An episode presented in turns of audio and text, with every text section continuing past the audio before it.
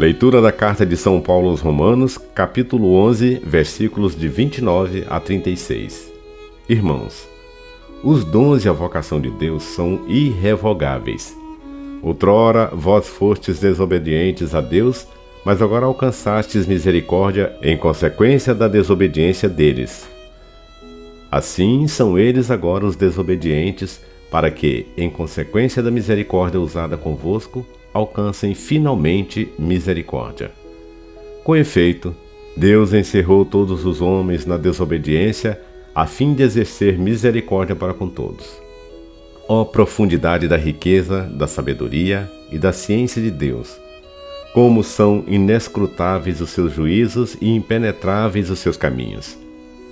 De fato, quem conheceu o pensamento do Senhor? Ou quem foi seu conselheiro?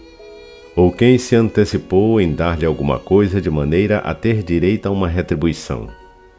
Na verdade, tudo é dele, por ele e para ele. A ele a glória para sempre. Amém. Palavra do Senhor.